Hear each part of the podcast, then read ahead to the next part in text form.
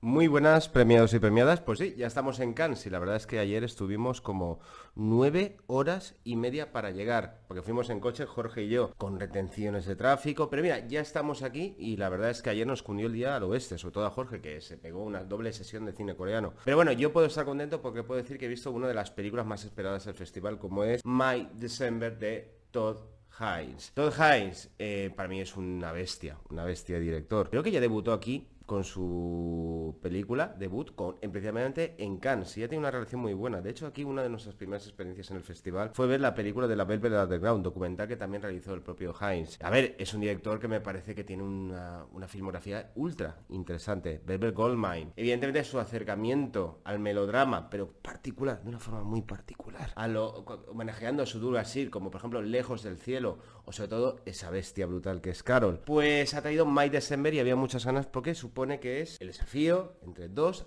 preciosas, maravillosas, increíbles, mastodónticas actrices como son Julia Moore, que repite con el director, y Natalie Portman, que siempre Dios la tenga en su gracia. Y la verdad es que había muchas ganas de ver que nos encontrábamos y aparte la crítica internacional ha sido especialmente benevolente con la película. A fecha de hoy es, de todas las películas que se han visto en la sección oficial, este melodrama que ahora voy a desarrollar como la mejor de todo lo que se ha visto. Y yo no lo comparto. Creo que Todd Hayes eh, le ha salido el invento, bajo mi punto de vista, una mezcla un poco extraña. ¿De qué va esta mandanga, de acuerdo? Pues la película va de Julia Moore, ¿de acuerdo? Eh, que siempre la cámara la quiere, siempre hay un hipnotismo que se produce entre ella y el espectador. Pues es una mujer que vive con su familia en una casa idílica, pero hay una serie de particularidades. Esto es como ya empezar en la deconstrucción del sueño americano que tanto le gusta hacer al propio director, pero de inicio. Porque su marido y su, el padre de sus hijos es un chico que lo conoció cuando ella tenía 36 años y él 13 y tuvieron un idilio tórrido, evidentemente, destapando un escándalo en la comunidad, pero que después de muchas instancias judiciales acaban juntos, ya como el mayor de edad, y tienen una familia unida. Por tanto, una, una cosa muy rara, ¿de acuerdo? Muy rara y muy extraña. No vamos a decir que la película sea, y evidentemente es muy tentador, un blanqueamiento de la pedofilia. No lo es, ¿de acuerdo? Porque me veo ya lo que vais a decir, no, no, no, esto no.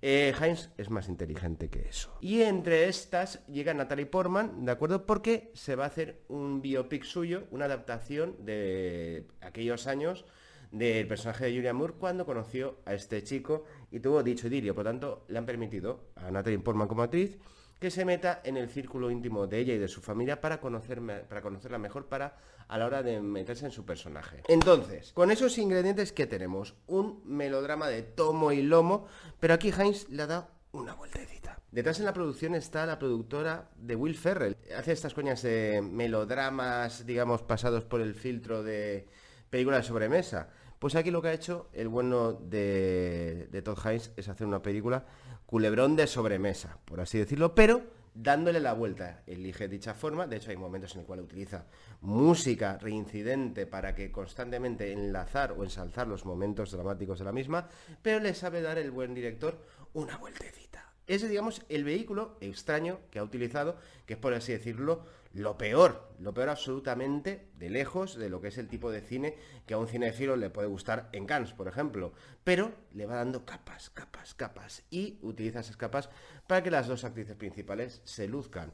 Evidentemente detrás de esa superficialidad y con emerge temas tan conflictivos como el que estamos hablando, evidentemente, de un tío que ha acabado con una mujer, ¿de acuerdo? Cuando tenía 13 años eh, diga que piense que no, abusó de él, ¿de acuerdo? Porque estaban enamorados y luego forman una familia. Esas zonas de grises Heinz siempre las ha tocado a lo largo y ancho de su carrera. Y aquí lo vuelve a hacer. ¿eh? De hecho, hay un momento que el personaje de Natalie Portman, cuando, como es actriz, va al colegio de una de las hijas de los protagonistas y le pregunta cuáles son los papeles que más le interesan. Y al final, Natalie Portman habla en nombre del espectador. Le interesan las historias que tienen esas tonalidades grises. Si bien es cierto que también hay humor. Y puede evocar por momentos, y lo digo de broma, a un universo muy propio, tal como lo haría Pedro Almodóvar, pero bajo el filtro de Tom Hines a la hora de dibujar personajes femeninos. Pero es que Almodóvar lo hace mejor. O sea, ¿recordáis? Hablé con ella, que también estamos en ese lugar y territorio de zonas grises muy, muy, muy chungas. Creo que lo resolvía mejor.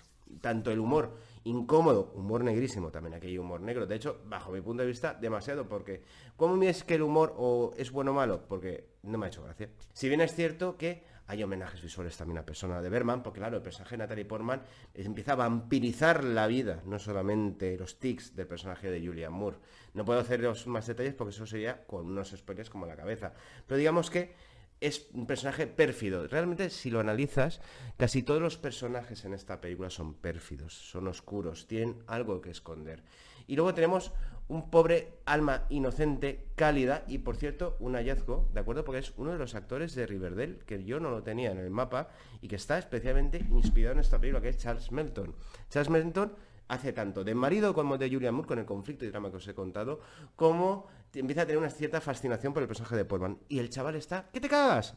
Cuando compartes plano con actrices como Moore o como Portman y sales vivo, es que eres muy bueno. Por lo tanto, este chico, ojito cuidado con este chico, Charles Melton, muy bien. Esa actriz es muy bien, Portman está prácticamente, es la dueña de la función, en este acto de vampirizar la vida de Julian Moore, con esos ecos de persona, pero persona no tiene nada que ver. Aunque sí que también podríamos decir, era una película vampírica. Y Julian Moore, la verdad, es que ese personaje febril, histérico, herido eh, y que con serios problemas, con serios problemas, porque el guion de segundo es suficientemente inteligente dentro de esta forma de película de sobremesa, Moore y Heinz te dan detalles de que esa persona no está bien. Con todo con ello, creo que quiere ser muchas cosas. Quiere tener humor negro, quiere ser un melodrama, quiere homenajear a la persona, quiere homenajear a Douglas Sirk y creo que se queda un poco desdibujado en su conjunto.